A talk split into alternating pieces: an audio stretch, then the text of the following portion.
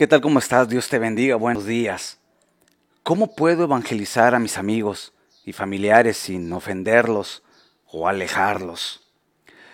Sabes, cada cristiano tiene un miembro de la familia, un amigo, un compañero de trabajo o un conocido que no es creyente. Y bueno, compartir el Evangelio con otros siempre, bueno, es difícil. Compartir el Evangelio se vuelve aún más difícil cuando involucra a alguien cercano a nosotros. Eh, la Biblia, la Biblia nos dice, bueno, que algunas personas se ofenderán ante el Evangelio. Lucas capítulo 12, 51 al 53.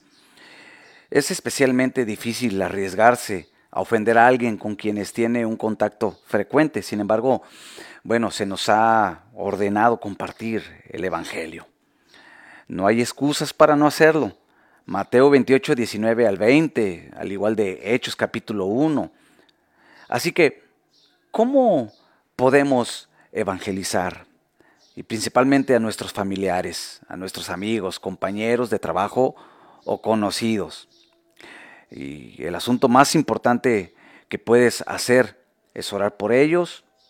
Bueno, ora para que Dios cambie sus corazones y Él pueda abrir sus ojos, segunda de Corintios 4:4 y abra sus ojos a la verdad de la palabra. Ora para que Dios los convenza de su amor por ellos y su necesidad de salvación a través de Jesucristo. Juan 3:16.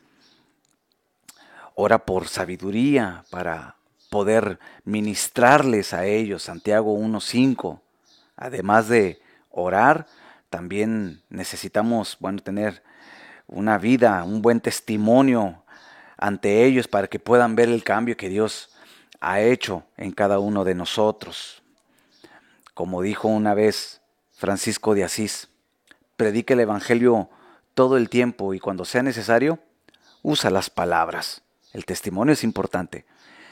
Después de todo, bueno, debe de uno tener el gozo y estar dispuesto de compartir el Evangelio, siempre listos para proclamar el mensaje de salvación a través de Jesucristo a nuestros amigos, nuestra familia.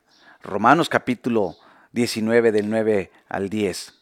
Estar siempre preparados para hablar de nuestra fe, primera de Pedro 3:15, haciéndolo con respeto, haciéndolo con gentileza. Por último, debemos dejar la salvación de nuestros seres queridos a Dios. Es el poder y la gracia de Dios la que salva a las personas, no nuestros esfuerzos.